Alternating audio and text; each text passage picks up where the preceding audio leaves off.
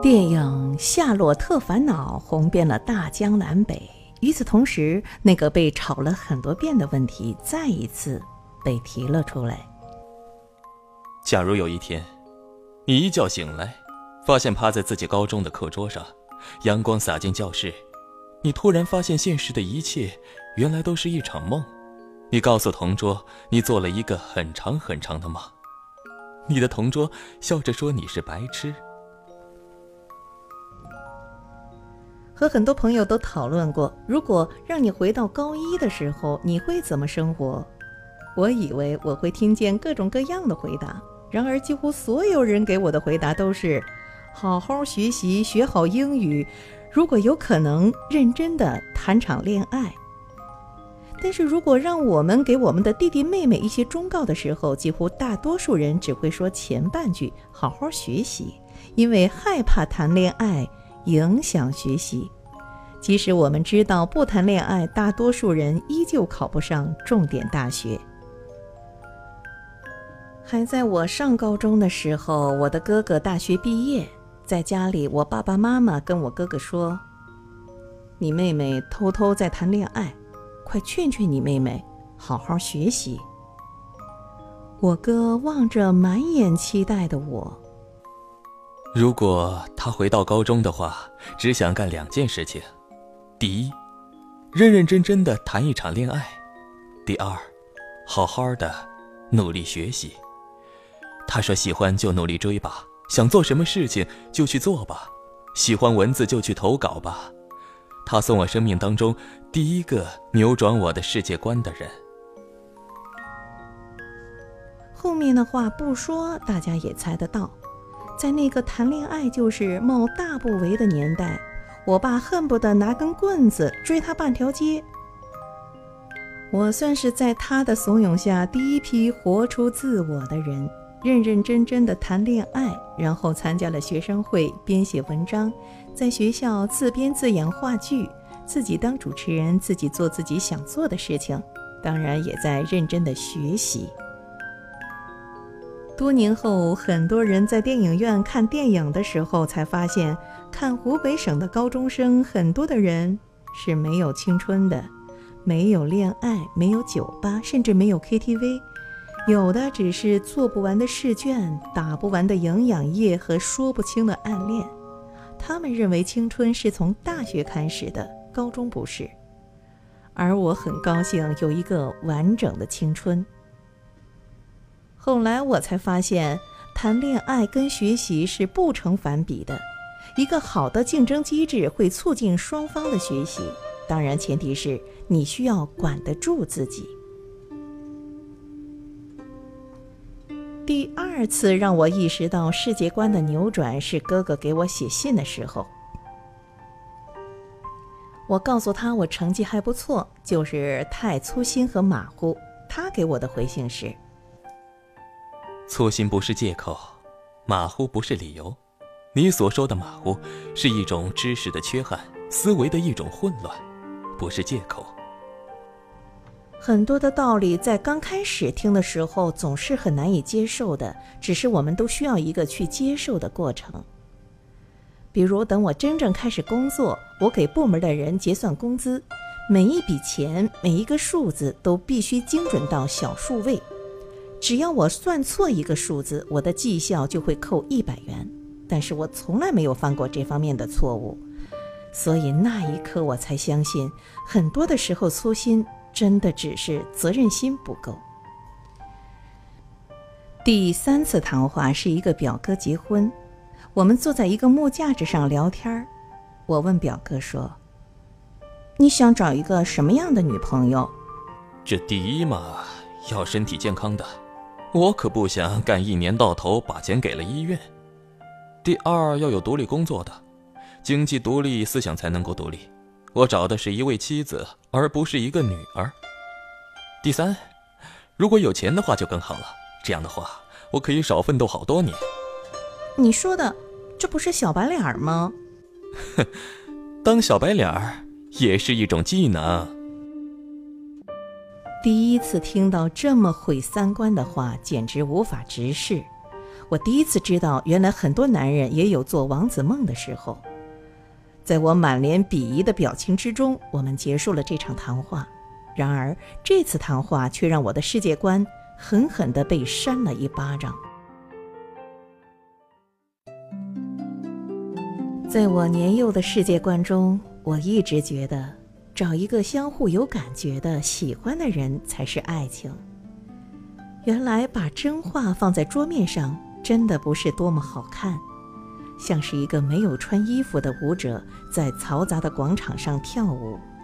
即使他一遍又一遍地告诉人们这是艺术，但是并不是所有的观众都是艺术家，都懂得欣赏这种美。或许是因为哥哥的世界观跟我永远都不在一个频道，加上他一直都是一个敢于说实话的人，所以我们的关系并不是很亲近。甚至在我的人生中很多年里，我一直都觉得我绝对不是他的亲妹妹。对于我来说，几乎没有享受过大家以为的那种有一个哥哥多好多幸福。每次别人说完“有一个哥哥多幸福啊”，我都是很无奈的看他一眼，说：“那是别人家的哥哥。”然而，这一切开始在慢慢的转变。随着我大学毕业开始工作，随着我开始自己创业，随着我身边的朋友越来越优秀，随着我开始重新学习理论知识和实操，一切都开始发生变化。我开始学习，开始看书，开始听逻辑思维，开始看小松奇谈，开始自己报瑜伽班，开始每天运动，开始每天接受新的知识，开始不再每天喝心灵鸡汤，开始死磕自己的时候，坚持做好每一件小事的时候，一切都开始不一样了。我开始踏入另外更为广阔的一种思考模式，开始有了自己的思想，开始不再用感性思维来判断对错。忽然间，一切豁然开朗，站得更高了，你的格局也就更加大了。慢慢的，我开始相信，人生来就是不平等的，因为起点不同，因为圈子不同，因为平台不同，你可能奋斗一辈子都逃不出你的阶层。对于大多数人来说，生活是无法逾越的剧本。所以自古就有“龙生龙，凤生凤，老鼠的儿子会打洞”。环境对人生长的重要性。当我上大学只会开关机电脑的时候，我的北京同学计算机二级都已经过了；当我还不敢开口说普通话的时候，我的同学就已经给外国人当翻译了。所以，当我看见那篇。我奋斗了十八年才和你一起喝咖啡的时候，更多的是无可奈何。然而，当你从心底接受这些事实之后，你才会公平平衡地看待这些问题。确实有差距，但是我可以缩短这个差距。很多的人拥有的幸福不可知，因为他们生来就有。但是你却可以通过努力改变后，发现这样的幸福是别人无法体会的。所以，你的出身起点是你没有办法决定的，但是你的人生的宽度的改变，人生际遇的体验，也不是每个人都可以感知得到。所以，这就是我奋斗的意义。我就是想知道比我更好的圈子是什么样的。我努力变好之后会成为什么样子？体会不一样的生活方式和人生际遇。关于罗振宇和高晓松的区别，有的说罗振宇是理性的思维更加具有逻辑，高晓松是感性思维加入了很多的随意性。他们都属于精英。罗振宇通过学习他人认知世界。高晓松通过自己的观察来感知自己的世界，因为从根本上起点不同，所以方式也不同。我们无法去论述谁更厉害、更加成功。但是我想说的是，很多时候精神上的认知鸿沟比物质上差距的更加可怕。所以，这就是为什么我明白本身的差距，还会努力改变，让自己更好。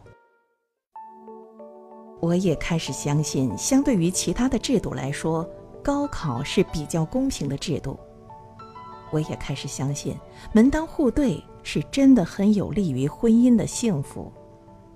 我也开始相信，选择比努力更重要。我也开始相信，理性思维是一个优秀的品质，因为感性思维很多时候很容易陷入自以为是的思想误区，甚至有时候会利用道德绑架他人，而理性思维更容易让你看见事物的本质和另一面。所以，当你开始颠覆你的世界观，当你发现以前你认为的是错误的时候，那么说明你在成长了，可能你会随着年纪的增长，还会不断的颠覆自己曾经的观点，甚至会回到起点。但是此时此刻，你已经不再是原来的你了。佛家说，人生的三重境界是：看山是山，看水是水；看山不是山，看水不是水；最后看山还是山，看水还是水。早上听到得道里讲到说，很多人都喜欢听心灵鸡汤，因为鸡汤的根基是来自母亲世界的安抚，其实并没有什么用。而理性的父亲思维更多的代表真实性，是我们怎么解决问题。理性的判断，实际的行动，让脚步离地面更近一点。换一个角度看待问题，你会发现没有那么多的不平衡。你之所以一直觉得空虚、寂寞和难过，一直期待一步登天，却又每天抱着手机感叹时光飞逝，是因为你没有实际行动。罗胖、罗振宇曾经写过一篇文章，叫《未来不赢，过往不恋》。他说：“不做未来的白日梦。”不沉醉过往的悔恨中，坐拥当下，干自己喜欢的事情，做一个有效的自我投资，死磕自己。当达成质变的时候，当颠覆世界观的时候，又开始不断的印证某些基本的观点的时候，你就成长了。